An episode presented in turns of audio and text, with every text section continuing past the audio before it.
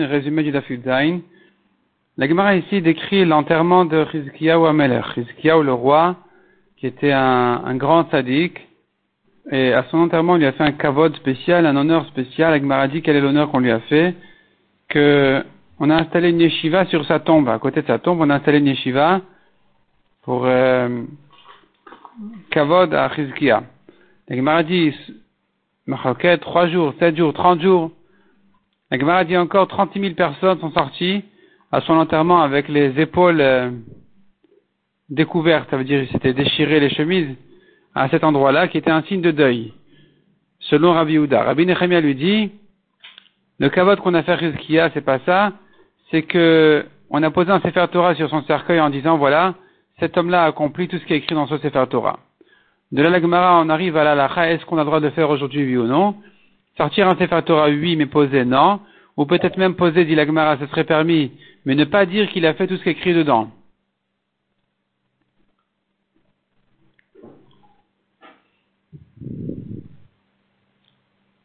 La Gemara ensuite ramène encore un avis qui dit, on peut même dire qu'il a accompli ce qui est écrit dans le Sefer Torah, mais dire qu'il a enseigné la Torah, ça, c'est réservé à Chizkiyahu, au roi Chizkiah. La Gemara dit encore sur un pasouk, on apprend un pasouk qui dit heureux ceux qui sèment sur toute eau, ceux qui renvoient le pied du taureau et de l'âne. La Gemara traduit ce pasouk dans le dans le, le de ce pasouk.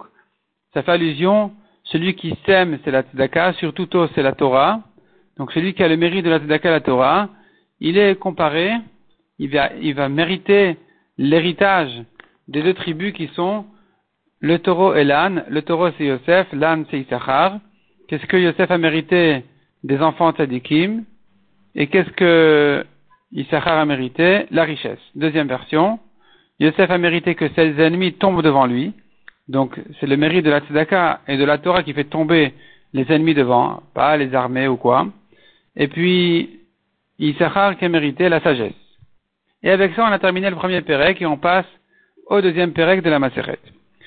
La Mishnah ici vient traiter Regel. On a vu, le taureau a trois types de nézikines. Nous avons la corne, la dent et la patte.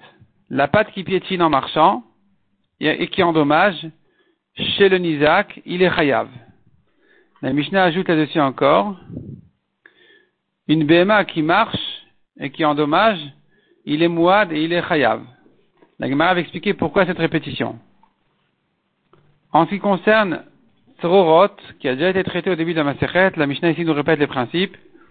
Si, en marchant, il y a des cailloux qui sautaient, et qui ont cassé des ustensiles, qui ont cassé des, des, des, verres, il ne paye que la moitié. De même, s'il a marché sur un cli, il a marché sur un objet qui s'est cassé, et un débris a sauté et a cassé un deuxième objet, sur le premier il paye tout le nezek, sur le deuxième il paye que la moitié. De même, des coques, des coques on considère qu'ils sont mouad, c'est-à-dire c'est ordinaire pour eux d'endommager, donc il est chayav. S'ils ont endommagé en sautant, en marchant, et donc il doit payer tout le dommage. Si par contre il y a quelque chose qui s'est accroché à sa patte, et ou bien que le, coq il sautait, il faisait sauter des choses, et ces choses-là allaient casser ailleurs, il ne paye que la moitié, comme dans le cas de Tzororot. Les cailloux qui sautent, on paye que Khatinezek, que la moitié. Et l'Agma reprend pourquoi la Mishnah s'est répétée en disant il y a Régel et il y a la bête qui marche et, et qui endommage. C'est la même chose. Répond l'Agmara non. Il y a Régel, c'est la patte qui piétine, et il y a la bête qui en marchant, elle frotte par exemple avec son corps sur un mur ou quoi, elle abîme un tableau ou quelque chose comme ça. Tout ça, ça rentre dans Régel parce que ça se fait en marchant et c'est un ézec habituel donc il est chayav de payer entièrement. Ça, c'est considéré comme une tolada de Regel. C'est-à-dire, on apprend ce type de nezek-là, ça sort de, de. Et la Gemara ensuite rentre dans des, dans des remarques. Pourquoi la Mishnah a commencé par Regel et ensuite elle est passée à, à ce cas-là? Parce qu'on a commencé par le Hav, qui est Regel, c'est le type de nezek écrit dans la Torah. Et ensuite on passe à la Bema qui, en marchant, elle a frotté avec son corps ou elle a abîmé quelque chose ça, ça s'apprend de Regel, ce n'est qu'une tolada, donc ça vient ensuite dans la Mishnah. La Gemara compare ça avec une Mishnah plus loin, qui dit aussi la dent qui est endommagée en mangeant, et la Mishnah se répète en disant la BMA qui a mangé. Pourquoi cette répétition? Et là-bas, il faudra aussi expliquer la différence entre la dent et la BMA. En fait, la dent, c'est une bête sauvage, BMA, c'est un animal domestique, et que donc la Mishnah a dû ramener les deux cas en commençant, bien sûr, pas bien sûr, en commençant par bête sauvage malgré que c'est pas écrit dans la Torah, ou plutôt parce que c'est pas écrit dans la Torah. Donc c'est une dracha, et la Mishnah, la Mishnah a préféré les drachot parce que c'est du personnel. Donc ça vient en premier, puis ensuite on revient à l'exemple de la Torah qui est BMA, qui sont donc les moutons qui ont mangé. Bon, l'agma continue un petit peu à calculer la, raison pour laquelle est-ce qu'on commence par ce qui est écrit dans la Torah ou on commence par les drachot, comparer ça avec notre Mishnah.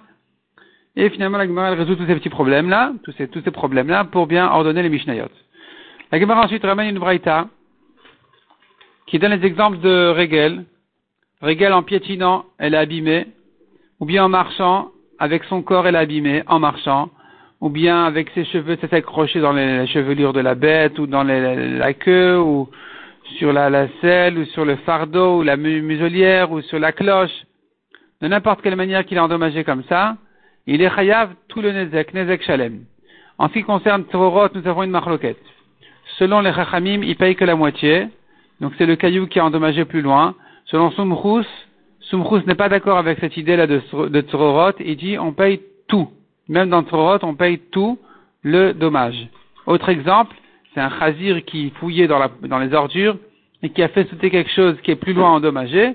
On rentre dans Torot, selon Chachamim, il paye tout, selon Sumchus, il paye que la, euh, selon Chachamim, il paye la moitié, selon Sumchus, il paye tout. Pareil pour des coqs qui s'envolaient. Alors, si leurs ailes ont cassé quelque chose, c'est direct, ils payent tout. Mais si ça a fait du vent et qu'il y a quelque chose qui s'est envolé et qui s'est cassé, le vent, c'est comme Tzororot, c'est indirect, donc, donc à nouveau, on revient à la marloquette s'il paye tout ou que la moitié. Pareil, les cas qui sautaient sur la pâte et qui salissaient ou qui picoraient, on paye tout. Mais si ils étaient à côté de la pâte ou des fruits ou de la récolte et en sautant là-bas, ils font, ils font sauter de, la poussière, du, sable, des cailloux sur la pâte, ça, ça s'appelle indirect, c'est comme Tzorot, on, retrouve la marloquette. Sur Tzorot, est-ce qu'il paye tout que la moitié.